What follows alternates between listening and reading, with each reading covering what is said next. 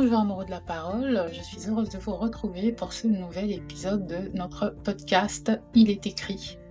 Aujourd'hui nous allons parler du fils prodigue. Nous en avons déjà parlé euh, brièvement au travers de différents podcasts, mais aujourd'hui nous allons essayer d'aller un peu plus en profondeur et voir ce que nous apprenons, ce que Dieu veut que nous apprenions de cette histoire merveilleuse. Hein. Une grande histoire euh, dans le livre de Luc, chapitre 15, des versets 11 à 32. Si vous ne connaissez pas l'histoire, je vous invite à aller la lire. Pourquoi on nous dit que... Euh, déjà, pourquoi le terme prodigue? Qu'est-ce que c'est prodigue, c'est un adjectif qui est généralement utilisé pour décrire quelqu'un qui est excessivement dépensier, qui gaspille euh, ses ressources de manière extravagante et irresponsable sans penser au lendemain. Et dans le contexte euh, de l'histoire de la Bible, ce terme est utilisé pour décrire euh, le fils cadet, puisque c'est l'histoire d'un père qui a deux fils. L'un va demander son héritage et aller le gaspiller, et le plus grand va demeurer avec lui.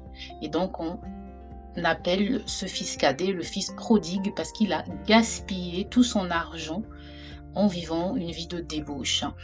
Et au sens plus large, le terme prodigue peut également être utilisé pour décrire quelque chose de très généreux ou qui est donné sans compter. Voilà. Mais dans la plupart des cas, quand même, le terme garde plutôt une connotation négative liée au gaspillage et à l'excès. Donc voilà, si ça vous intéresse, en tout cas, restez avec moi. Je suis Luis du blog ilestécrit.com et aujourd'hui, je vous embarque dans une grande virée biblique à la découverte du Fils prodigue.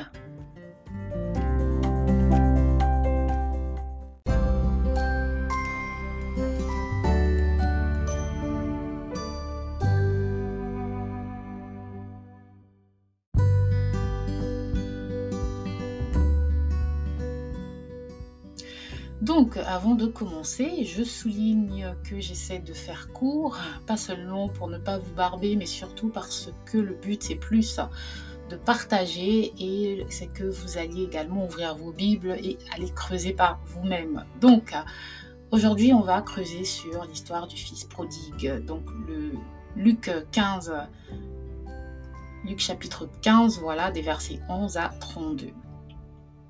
Vous pouvez euh, déjà aller lire l'histoire et on va essayer de creuser l'histoire en séparant, en la séparant en cinq parties. Voilà.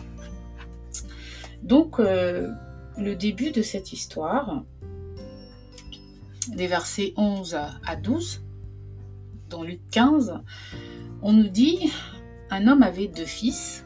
Le plus jeune dit à son père Mon père, donne-moi la part de bien qui doit me revenir. Et le père leur partagea son bien. Donc, euh, juste en lisant ces deux versets, on voit que le cadet a fait une demande qui pourrait peut-être être qualifiée d'égoïste, une demande égoïste. Voilà. Parce que euh, son père est encore là, il est encore en vie et lui, il veut déjà jouir de son héritage. Mais ça, c'est notre façon à nous de réfléchir en tant qu'être humain. Si on se met dans le contexte du royaume de Dieu, nous avons un héritage, nous sommes héritiers avec Jésus et Dieu a mis à notre disposition certaines choses dans son royaume dont nous, nous pouvons d'ores et déjà disposer, mais nous n'avons pas conscience de cela. Et ce fils cadet, il a cet avantage, c'est qu'il a conscience de sa position de fils de son père et donc euh, il sait qu'il a un héritage et il se permet de demander cet héritage. Voilà.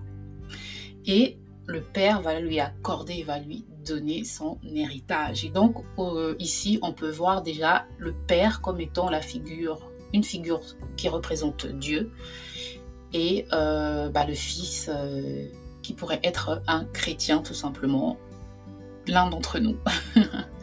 Donc, ensuite le deuxième thème des versets 13 à 16, on lit peu de jours après, je vais essayer de résumer pour euh, ne pas être trop longue. Hein. donc peu de jours après, euh, le fils il va partir dans une contrée éloignée où il va gaspiller son argent en vivant dans la débauche.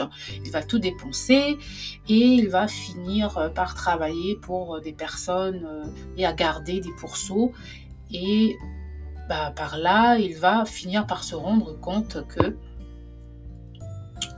qu'il vivait dans, la misère, qu'il avait merdé entre guillemets, et que ben euh, il aurait peut-être une meilleure vie en allant vivre avec son père. Donc en fait, des versets 13 à 16, on nous dit en fait les conséquences de sa vie de péché, de son éloignement de Dieu.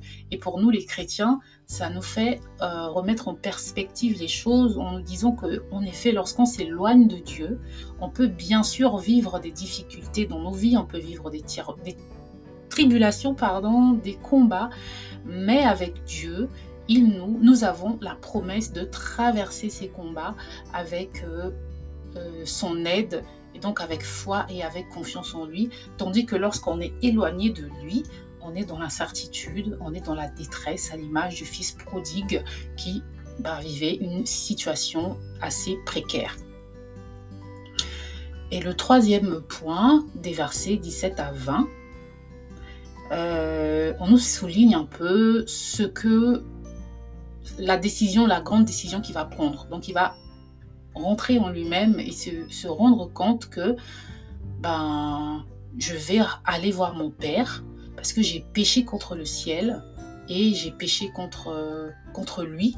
Et pour le coup, il s'est levé, il allait voir son père parce qu'il s'est dit que la vie même des serviteurs de son, de son père était meilleure que la sienne. Donc il s'est levé et il est allé voir son père. Il ne s'est pas dit est-ce que mon père va m'accepter? Est-ce que mon père euh, ne va pas euh, me rejeter? Non, il est allé. Donc c'est pour vous montrer ici encore une fois qu'il malgré le fait qu'il ait dilapidé pardon, son héritage, il connaissait le cœur de son père il n'a pas eu peur de se lever et de se dire que je vais repartir me réconcilier avec mon Père.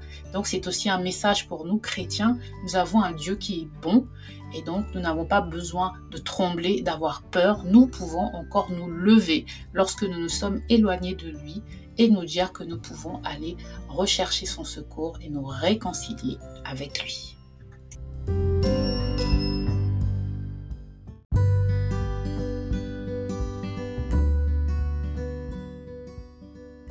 Nous arrivons ensuite des versets 21 à 24.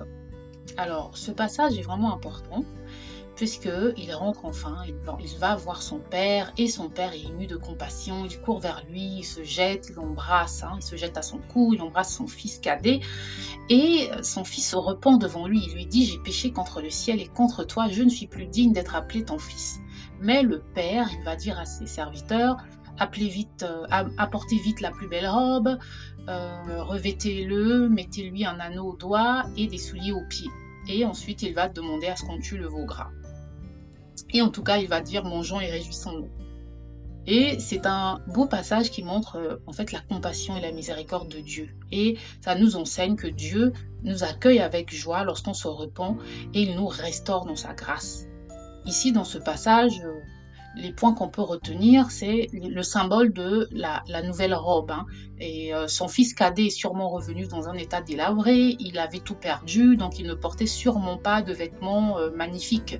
Et là, son père lui met une belle robe, il lui met un anneau au doigt et lui donne des nouveaux souliers. Et ça, c'est un symbole de la restauration que le père peut nous accorder. Il nous donne euh, il nous restaure dans sa grâce, il nous restaure dans sa prospérité, il nous restaure dans son amour et euh, avec des souliers aux pieds, il nous donne euh, une nouvelle destinée, si, on, si, on, peut dire les choses de cette façon-là. Et il nous rétablit dans les plans que lui avait pour nous. Donc c'est vraiment la restauration de Dieu que l'on doit souligner ici. Et euh, lorsqu'il parle du veau gras, le veau gras, ça peut être symbole de la réjouissance également, parce qu'en général, on, tue un, on tuait un animal euh, à l'époque pour euh, célébrer des grands événements tels que des mariages par exemple. Mais aussi, il y a une fête où l'on sacrifie un veau gras qui s'appelle Yom Kippour, ou le jour du grand pardon. Et c'est la fête, euh, euh, une fête solennelle pardon, du judaïsme, qui est euh, le dixième jour du mois de Tishri, le septième mois du calendrier juif. Et pendant cette journée, les juifs observent un jeûne complet et participent à des prières. Et en fait, c'est pour célébrer la réconciliation avec Dieu. Voilà. Et donc, on voit bien ici que au travers de ce passage, donc euh, des versets 21 à 24, on nous parle ici de la restauration que Dieu nous accorde lorsque nous repartons avec lui avec des cœurs sincères et repentants. Et enfin, on arrive des versets 25 à 32 avec l'histoire du fils aîné. Le fils aîné qui, lui, euh, dénote vraiment, il nous montre vraiment un manque d'amour et un manque euh, et, et, une grande jalousie envers son frère. Parce que il était sorti, il était dans les champs, et lorsqu'il revient, il entend du bruit, il entend qu'il y a la fête, en gros. Et il demande euh, aux serviteurs de son père qu'est-ce qui se passe, et eux, ils lui expliquent. Et lui, il se met en colère, il va voir son père et il lui dit, voici, il y a tant d'années que je te sers, sans avoir jamais transgressé tes ordres, et jamais tu ne m'as donné un chevreau pour que je me réjouisse avec mes amis. Et quand ton fils que voici est revenu, après avoir dévoré ton bien avec des prostituées, tu as tué pour lui le veau gras. Et que lui dit son père Mon enfant, tu es toujours avec moi et tout ce qui est à et tout ce que j'ai est à toi. Donc ça, c'est un peu l'image euh, du chrétien qui n'avait pas conscience de son héritage. Parce qu'il lui, il était avec son père durant toutes ces années, mais il vivait encore comme s'il comme servait son père sans avoir conscience que euh, ce, qu'il, ce que son père avait, il pouvait en jouir librement. Et euh, surtout, il est aussi l'archétype du chrétien qui, plutôt que de se réjouir du retour d'un de ses, euh, frères qui avait chuté, qui s'était éloigné de Dieu, eh bien, lui, il va euh, oublier que Dieu a pardonné, puisque Dieu a pardonné, qui sommes-nous, hommes, pour rappeler les fautes des autres? Et lui, il va dire à son père, il va rappeler à son père que son frère qui est revenu est allé dévorer son bien avec des prostituées. Est-ce que vous voyez ça? Donc il essaie de rappeler le passé de son frère alors que son frère est revenu avec un cœur repentant et, et son père l'a pardonné. Et donc nous devons vraiment comprendre cela et ne pas condamner ceux que Dieu a déjà pardonnés. Lorsque des personnes reviennent à lui avec un cœur repentant et sincère, qui sommes-nous pour leur jeter la pierre comme si nous avions toujours été des saints? Donc euh, euh, voilà, et donc vraiment euh, ce passage-là, ce dernier euh, passage de l'histoire, ça vraiment ça met en lumière l'attitude du fils aîné qui vraiment il représente ceux qui sont fidèles à Dieu mais peuvent devenir jaloux ou indignés devant la réconciliation des pécheurs repentants. Et les chrétiens, nous sommes encouragés à ne pas lui ressembler à ce fils aîné et à partager la joie de Dieu pour le retour de ceux qui se repentent.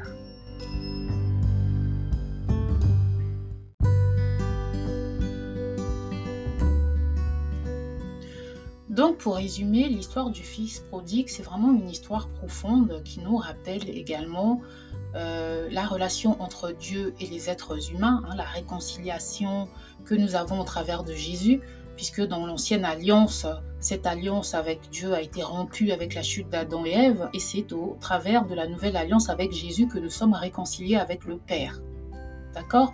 Donc c'est une histoire qui aborde différents thèmes tels que la miséricorde de Dieu, la repentance, la réconciliation, l'amour de Dieu, hein, et également le rôle de Jésus euh, et de l'Église, hein, puisque Jésus c'est le médiateur entre Dieu et nous, et euh, c'est par lui que nous sommes réconciliés avec Dieu. Et en tant que communauté de, croyants, en tant que, que Église, corps de Christ, nous sommes appelés à suivre l'exemple de Jésus en accueillant ceux qui cherchent la rédemption et en les soutenant dans leur cheminement spirituel dans euh, l'Église. Voilà. Et l'histoire du, fils prodigue, pardon, met vraiment en, avant des thèmes centraux de notre foi. Comme je l'ai dit, la miséricorde, la repentance, la réconciliation, la rédemption et le fait que nous devons toujours accueillir et surtout pratiquer l'amour envers ceux qui se sont égarés lorsqu'ils reviennent avec un cœur repentant. Hein, parce que Dieu les aime et lorsque Dieu pardonne, nous ne devons pas nous condamner. Voilà. qui sommes-nous pour condamner? Voilà. Donc euh, vraiment belle histoire. J'espère que ça vous donnera envie de creuser un peu plus, d'aller approfondir les choses dans vos Bibles, d'aller apprendre plus de, peut-être de, différents enseignements de la parole qui ont également étudié cette belle histoire du fils prodigue. Et bah, je vous dis merci. Et ma prière, c'est que vraiment nous comprenions le cœur de Dieu qui nous est démontré ici au travers de cette histoire. Et si ce podcast vous a béni, merci de liker, partager, pas moi, mais la parole. Ciao